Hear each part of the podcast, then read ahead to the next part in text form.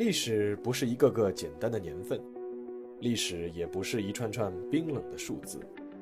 历史不仅有深度、有厚度，其实也有温度。行事有态度，做人有温度。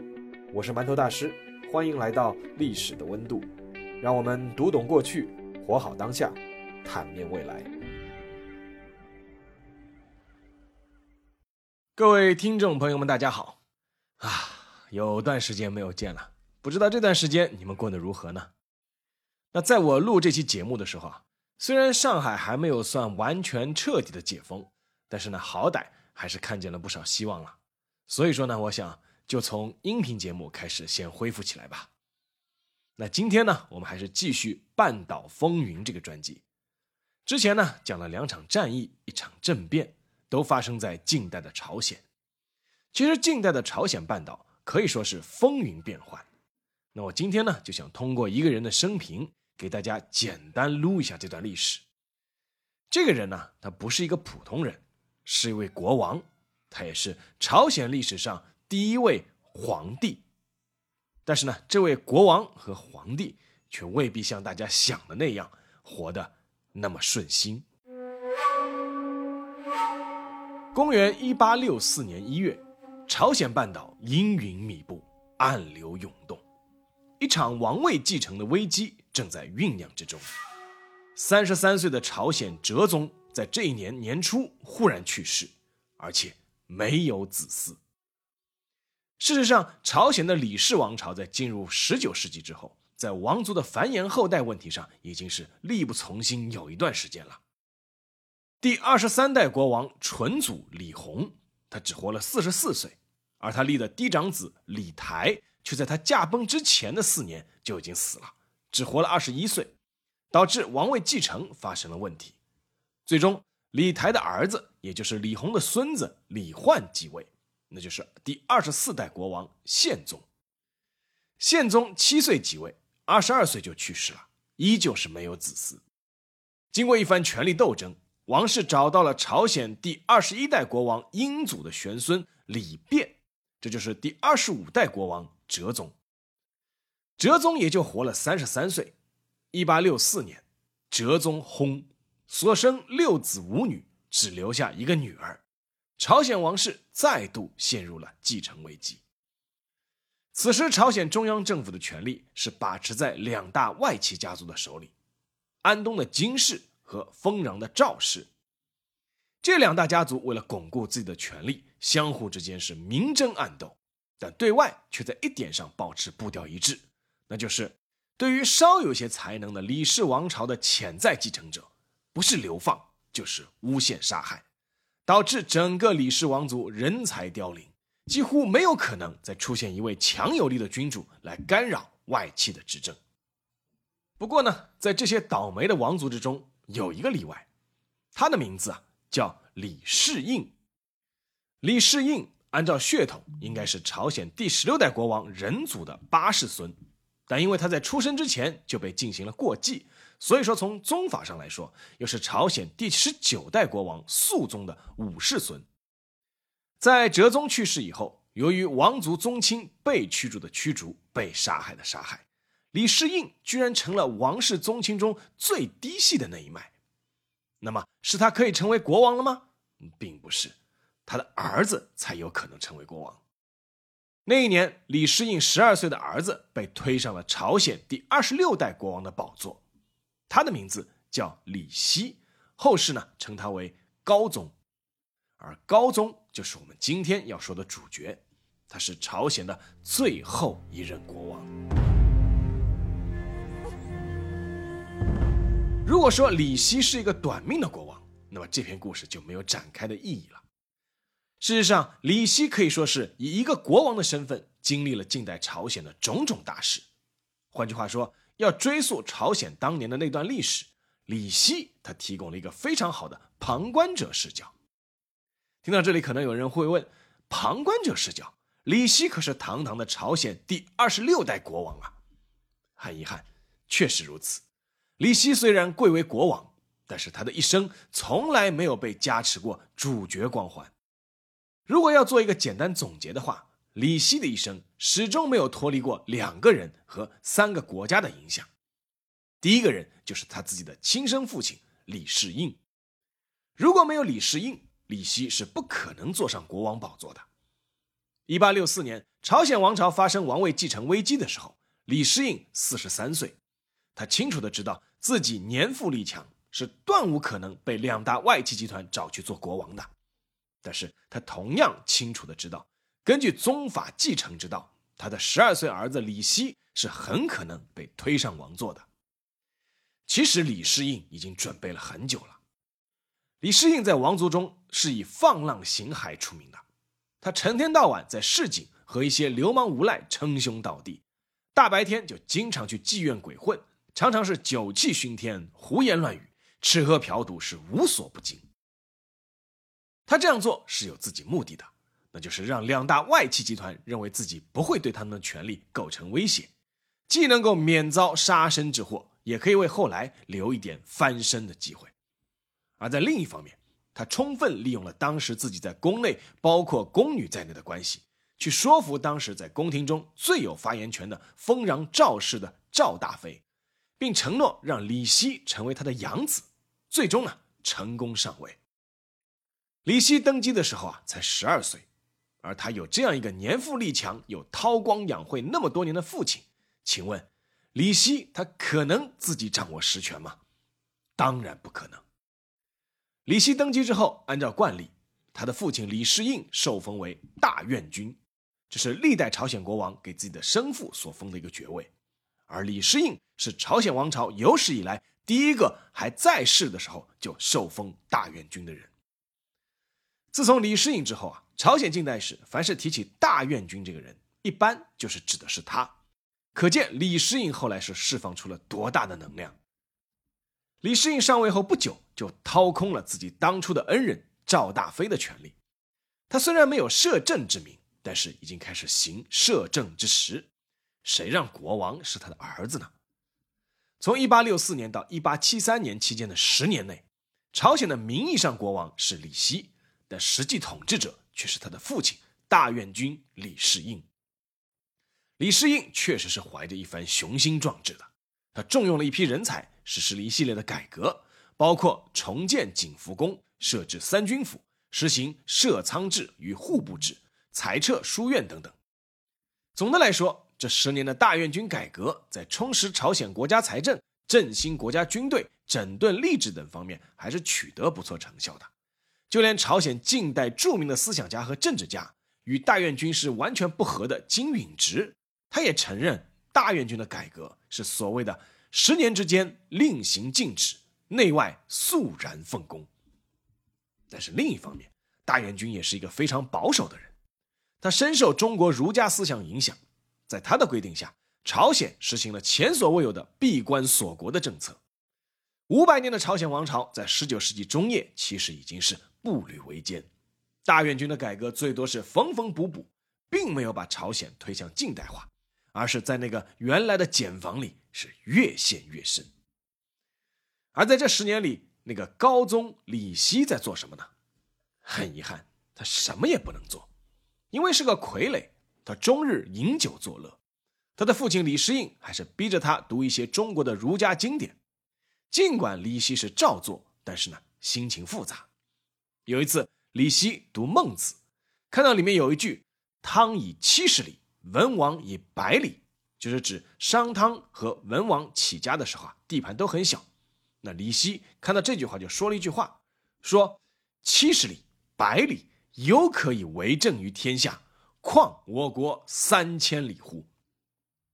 这一刻，高宗的内心可能是颇有些豪情的，但是是否也会有一丝失落呢？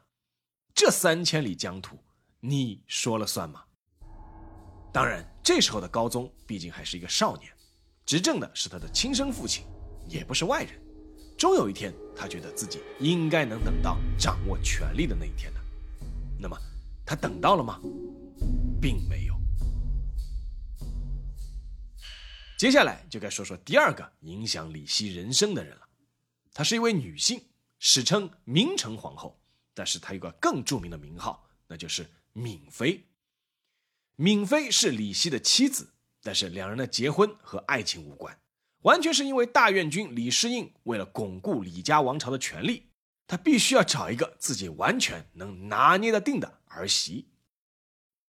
闵妃可以说是条件完美，她来自李世印妻子李欣闵氏一族，这个家族原先也是朝鲜王朝的名门望族，但是家道中落，需要依靠李氏。闵妃聪明乖巧，善解人意。关键还幼年丧父，可以说完全能够被李世印一手掌控，成为自己阵营的一名重要成员。对于这位完全不是由自己选定的妻子，高宗李熙一开始是很冷漠的。他钟情的是一位叫李顺娥的上宫，两人感情非常好，还生下了一个儿子，叫李善。整整三年，高宗李熙对敏妃都是爱理不理，再加上还有一个庶长子。一切情况对敏妃都是非常不利，但是敏妃确实有一套本领。一方面，她学公公大院君那样，开始韬光养晦。她把大量被冷落的时间花在了阅读中国古代经典书籍上。根据她旁边的人回忆，当时闵妃爱读的书主要是《春秋左传》《资治通鉴》《周易》唐宋八大家文钞，而另一方面。闵妃花了大心思搞好和赵大妃以及婆婆闵氏的关系，甚至连李顺娥分娩都要亲自去看望，并且带上礼物。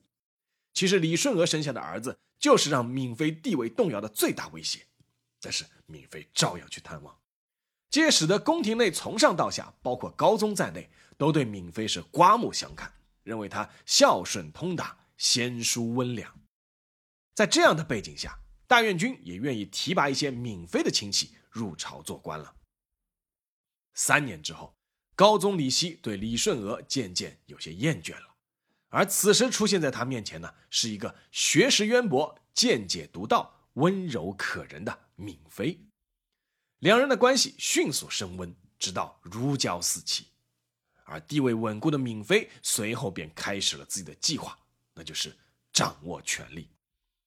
此时的闵妃不仅在朝中有了自己初步的关系网，并且已对中国历朝历代那些宫廷权术了然于胸。而挡在她通向权力宝座之路上的最大障碍，并不是她的丈夫李熙，她自信已经完全能够掌控丈夫了，而她觉得是自己的公公大院君李世英。闵妃是大院君李世英招进来的，是作为他本方棋子用的。然而，闵妃入宫的几年时间里，翁媳之间的矛盾却在不断的加深，其实主要是闵妃对自己公公的怨恨，其中一个重要的原因就是李世印很喜欢李熙和李顺娥的那个庶长子李善，颇有把这个孩子立为世子的想法。那我们都知道，藩属国啊他不能称太子，只能称为世子，其实就是立为太子。当时的闵妃怀孕多次，但孩子不是流产就是夭折。如果李善被选为王位继承人，那么这是触动闵妃的根本利益的。而闵妃也不是没有看到翻盘的希望，因为大院郡摄政了十年，到了后来经济其实出了一些问题，而朝廷上反对大院郡的情绪在酝酿，国内多地开始爆发农民起义，而国外由于大院军的闭关锁国政策，朝鲜对日本的关系是降到了冰点，因为当时朝鲜只承认清朝是宗主国。只和清朝通商，而日本呢一直在宣扬要出兵朝鲜。公元一八七三年，闵妃终于等到了机会，一个叫崔义玄的儒臣上奏抨击大元军的政策，被大元军驳回。但在闵妃的鼓动下，高宗李熙反而嘉奖了这个崔义玄。儿子不给老子面子，这让大元军非常的光火，鼓动人上奏要严惩崔义玄。但是李希反而罢免和流放了那个上奏的人。借此机会，二十一岁的高宗李希一反往日懦弱之态，在闵妃的鼓励下，忽然宣布要亲政了。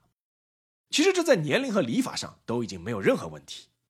李逵的大院军之后发动了一系列的招数，但都被自己儿子背后的那个儿媳妇轻松化解。最终，辛苦培育了十年势力的大院军只能落荒而逃。离开汉城，大院军的势力一夜之间土崩瓦解。这一年，二十一岁的高宗李熙终于得到了亲政的机会。然而，他手中依旧没有权力，权力都在他的媳妇闵妃手里。史书记载，闵妃当时是百官奏章，常自阅之，就是百官上来的奏章，他是经常是自己看的。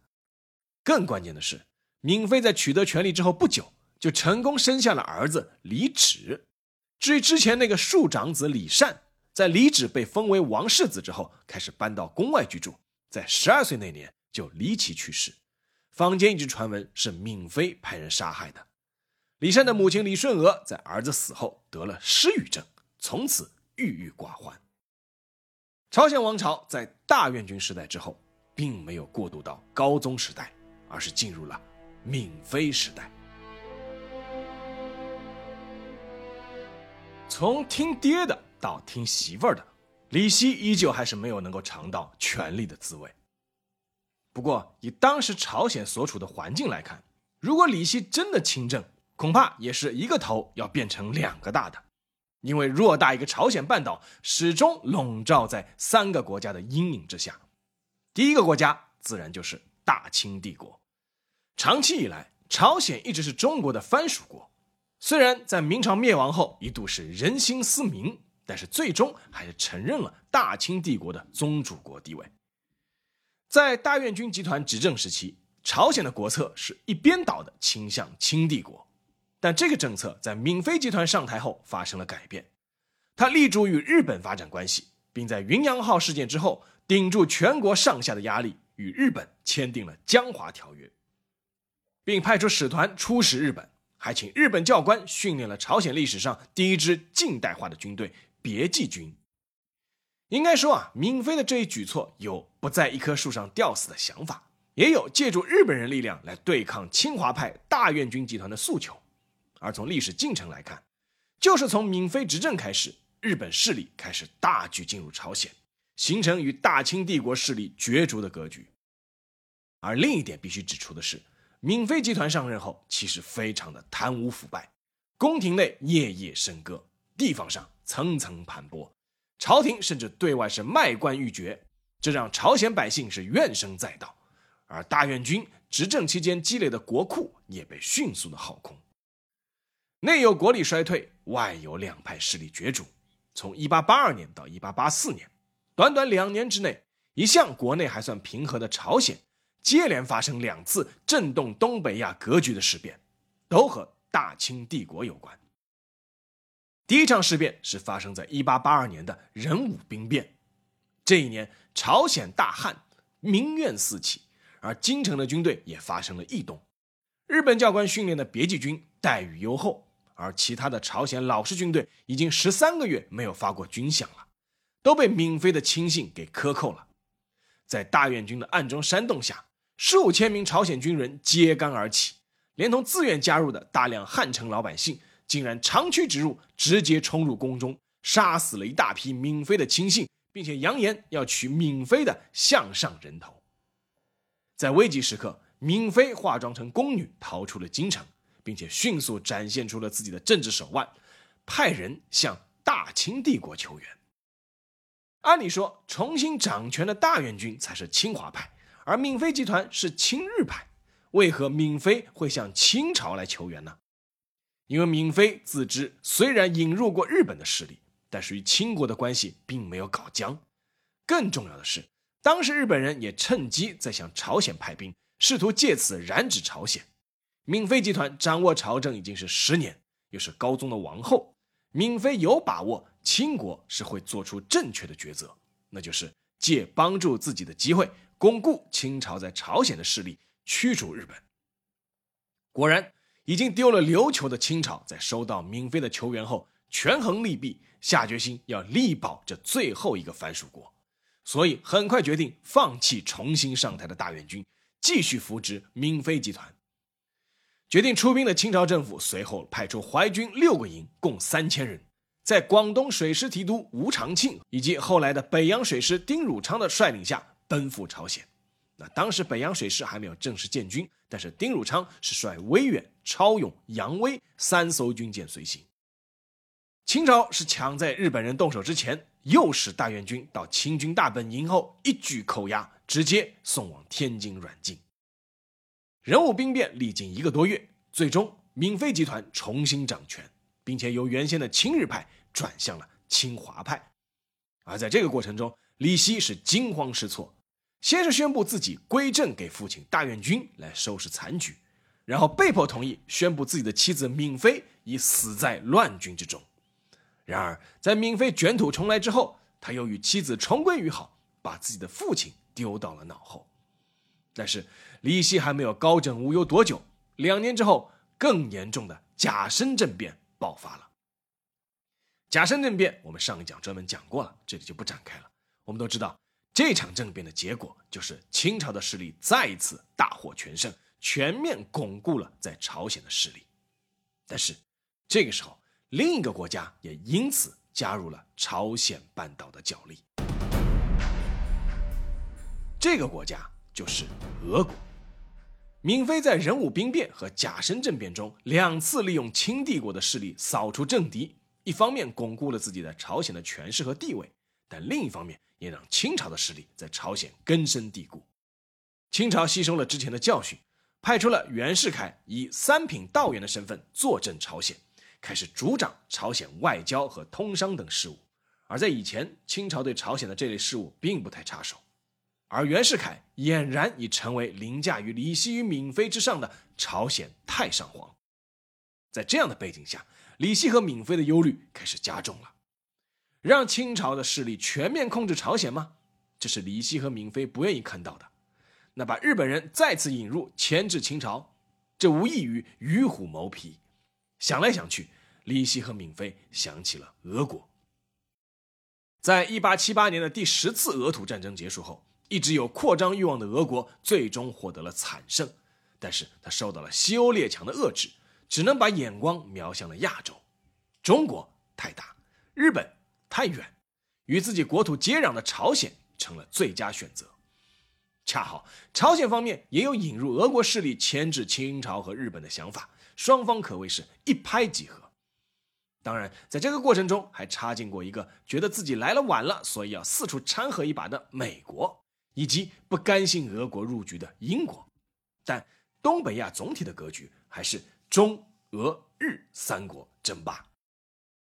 甲申政变后，受到中国压制的日本是恼羞成怒，开始不断叫嚣要入侵朝鲜，而朝鲜国内的大臣韩归济。恰好在此时提出了对俄国的观点。他说：“居天下行胜，为天下最强，为天下最畏。”这个引俄自卫的观点啊，颇得李希和闵妃的认同。一向话不多的李希甚至说出了一句话：“实以三千里山河臣服于华为耻。”于是朝鲜开始慢慢谋求与俄国接近。在闵妃的主导下，朝鲜先后两次和俄国签订了朝俄密约，但这两次都被宗主国清朝发现而叫停了。其中，尤其是以第二次朝俄密约的事情更严重。当时坐镇朝鲜的袁世凯已经密谋要废掉高宗李熙，重新扳回大元军之政。最终，面对清朝的严厉问责，朝鲜方面是一口咬定从无此事，不敢有意志。而当初以臣服于华为耻的李希，则表示自己对这件事情是毫不知情，把责任都推给了妻子和属下。虽然朝鲜两次都受迫于清朝的压力而暂时断绝了与俄国人连通的意向，但人算不如天算，时代终究会变。一八九四年甲午一战，大清帝国惨败，朝鲜朝中的侵华势力瞬间烟消云散。面对一战而咄咄逼人的日本，引俄自卫的声音再度响起。然而，在这个时候，影响朝鲜的第三个国家日本，他早就已经急不可耐了。日本对朝鲜的野望正是起步于江华条约签订之后，但他们一直面临的最大障碍不是朝鲜的李氏王朝，而是原来东亚地区的老大大清帝国。围绕如何肃清清朝在朝鲜的势力，日本人也可谓是动足了脑筋。壬午兵变和甲申政变的背后都有日本人的影子。甲午一战，日本完成了自己的逆袭，朝鲜朝中的侵华势力也不复存在，清朝更是在《马关条约》中明确声明，放弃了对朝鲜的宗主权。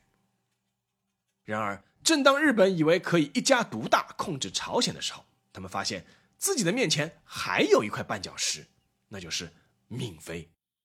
闵妃在中日甲午战争期间已经被日本人重新扶植起来的大院军剥夺了实权，但是他根基仍在。看到清朝战败，闵妃首先放弃了侵华，然后他又看到俄国主导的三国干涉还辽，压制住了日本，更加坚定了引俄拒日的决心。经过一系列的暗中运作，闵妃集团在1895年再度发动了一场宫廷政变，一举粉碎了朝廷中亲日派的势力，重新掌握了实权。朝鲜在从中国羽翼下脱出后，又要求俄国的庇护，日本人这次是彻底动了杀心。1895年10月8日拂晓，在新上任的日本公使三浦五楼的策划下。一批日本士兵和浪人挟持着大院军冲入朝鲜王宫，在四处搜索之后，直接在乾清宫用乱刀砍死了闵妃，并且浇上煤油，点火焚尸，再将骨灰撒于池塘之中。这就是震惊东北亚的乙未事件，影响整个朝鲜近代史的闵妃就这样不明不白的死了。而在当时。朝鲜已经是在名义上不是任何一个国家的藩属国，而是一个主权国家了。一个主权国家的王后居然被一帮外国人冲入王宫，乱刀砍死，这在世界上也是闻所未闻的。而作为王后的丈夫，朝鲜的国王高宗李熙却无法做出任何的举动。尽管王后被杀是一件奇耻大辱之事，但是李熙也因此获得了一个前所未有的机会，那就是。闵妃身死，他的父亲大院君年老力衰，至少在朝鲜宫廷之内再也没有能够阻止他亲政的障碍了。那一年，李希也就四十三岁，可谓是年富力强，正当其时。那么，他如愿了吗？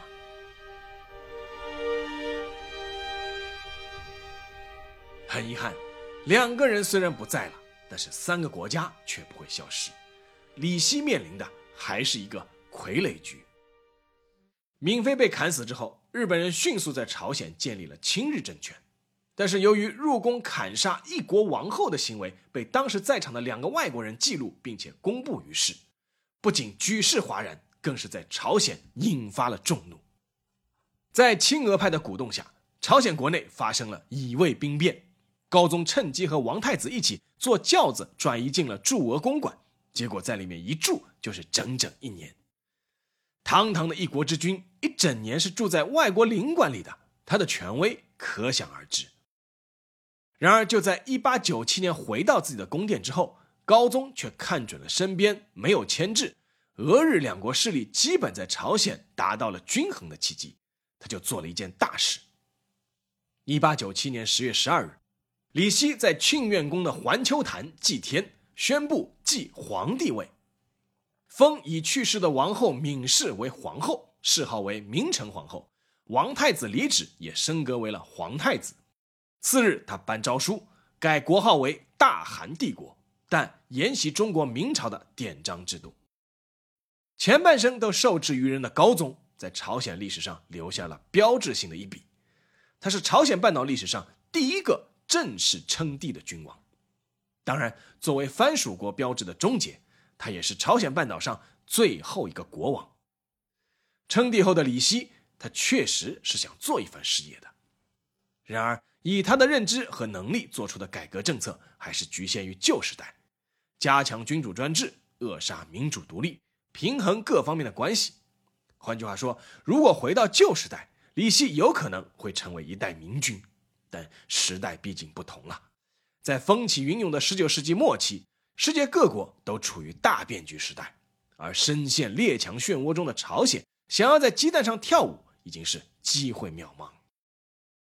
一九零四年，一场间接影响大韩帝国国运的大事件又爆发了，日本和俄国正式开战。看似强大的俄国，在这场战争中被日本人重创，震惊世界，也震动了李希。这也就意味着。朝鲜倚仗的平衡外交的格局被彻底打破了。李希的预料是正确的。一九零五年十一月十七日夜晚，日本的重臣伊藤博文在大批日军的簇拥下进入韩国皇宫，强迫李希签署以四条约，也就是日韩保护条约。在李希称病不出的情况下，外务大臣朴其纯被迫签署条约。根据这个协约，日本在韩国设立统监，而伊藤博文为第一任统监。韩国撤销外交机关，不再设外务大臣职务。一个没有外交权的国家，实际上其实就不是一个独立主权国家了。摆脱了大院军，摆脱了闵妃，摆脱了清国，摆脱了俄国，但最终李希和他的朝鲜还是落在了日本人手里。此时的李希已经是五十三岁了，但步入知天命的年纪之后，一生受制于人的李希反而展现出了他最后的倔强。一九零七年，大韩《每日申报》发表了李希的声明，称自己从未批准缔结一四条约，从没有放弃外交权，也从没有同意日本统监常驻韩国。同年，第二届万国和平会议在荷兰海牙召开。李四是秘密派遣李相燮、李俊、李伟忠三人，带着他的亲笔信和参加会议的委任状前往海牙，控诉日本对韩国的侵略，呼吁各国声援韩国，宣布一四条约无效。这两件事情最终都没有结果，但是却大大震怒了日本。这一年的七月十九日，日军在汉城南山窝城台对着李希下榻的庆云宫架起了六门大炮。在大批日军的包围和监视下，庆运宫的中和殿举行了禅位仪式。李希将皇位让给了自己三十三岁的儿子李祉，而李希和儿子都没有出席这场仪式。被日本人强行称为太皇帝的李希并没有认输，他始终不承认退位，而是在文中使用“皇太子代理”这样的字眼。在李希退位四天后。李祉就在日本人的逼迫下签订了《丁未七款条约》，宣布解散大韩帝国的军队。三年之后，日本又强迫李祉签订了《日韩合并条约》，建立仅十三年的大韩帝国就此灭亡。韩国皇帝李祉、太皇帝李希和皇太子李寅被授予日本皇族的身份，而李希的封号降为德寿宫李太王。那段时间。根据李希身边的人回忆，李希经常是晚上失眠，长吁短叹。正当日本人以为这位朝鲜的末代国王和大韩帝国的开国皇帝已经失去斗志的时候，而李希却在酝酿最后的反击。一九一八年，第一次世界大战结束，巴黎和会召开。在这场会议中，美国总统威尔逊出于对自己国家利益的考虑，提出了十四点准则。其中有倡议让一些弱小国家的民族进行民族自决，成为独立国家。消息传出，在朝鲜国内是引发了巨大反响。按照当时的一种说法，李希准备再次效仿当年海牙万国会议的做法，派遣密使去巴黎，向世界各国请求维护韩国的独立。这种说法并没有得到最终的证实，因为李希很快就走到了自己的人生终点。一九一九年一月十九日凌晨，李希在宫中因为脑溢血突发忽然身亡。不过，脑溢血是日本方面给出的说法，且事后并没有给出病理报告，所以一直有一种说法在坊间流传，那就是为了防止李希再次派遣密使去捣乱，日本人在当天晚上将他毒杀。事实的真相已经是无从知晓。六十八岁的李希。终于以朝鲜末代国王和开国皇帝的身份，走完了他的一生。好，下面进入馒头说时间。但凡玩过策略游戏或者即时战略游戏的玩家都知道一点，那就是一场游戏开局的出生地其实非常重要。而如果东北亚的地图放到游戏里面的话，我们不难发现，朝鲜的出生地其实啊并不是太妙。北面是疆域辽阔且一直仍致力于扩张的俄国，西边是五千年的文明古国中国，而东边是迅速崛起且在相当长一段时间内军国主义上脑的日本。朝鲜半岛以二十多万平方公里的疆域面积夹在三大强国之间，处境是可想而知。从近代以来，东北亚一直是世界几个大国力量角逐的一个交汇点，从甲午前后到二战，到冷战，到抗美援朝，一直延续至今。但是，出生地并不是自己能选择的。身处强邻的包夹，但朝鲜半岛历经千年，虽然在几个大国的博弈之间几经沉浮。但至今依旧保持独立，并且成为东北亚地区乃至世界格局中一支绝不能忽视的力量，应该说是不容易。前几天在网上看到一位网友的观点，说不要把朝鲜半岛看得那么重要，在如今发达的军事科技下，昔日所谓的战略缓冲地带其实已经不存在了。那我个人呢，并不是很赞同这个观点，在军事科技突飞猛进的现代。战略缓冲地带从空降的距离、导弹飞行的速度或者机械化部队奔袭所需要的时间这些要素上来看，意义确实在下降。但在如今的视觉格局体系下，战略缓冲地带应该更是一个整体的概念。尤其是在当今和平的大环境下，在东北亚的每一个国家、每一股力量，其实都需要在遵守规则的前提下博弈。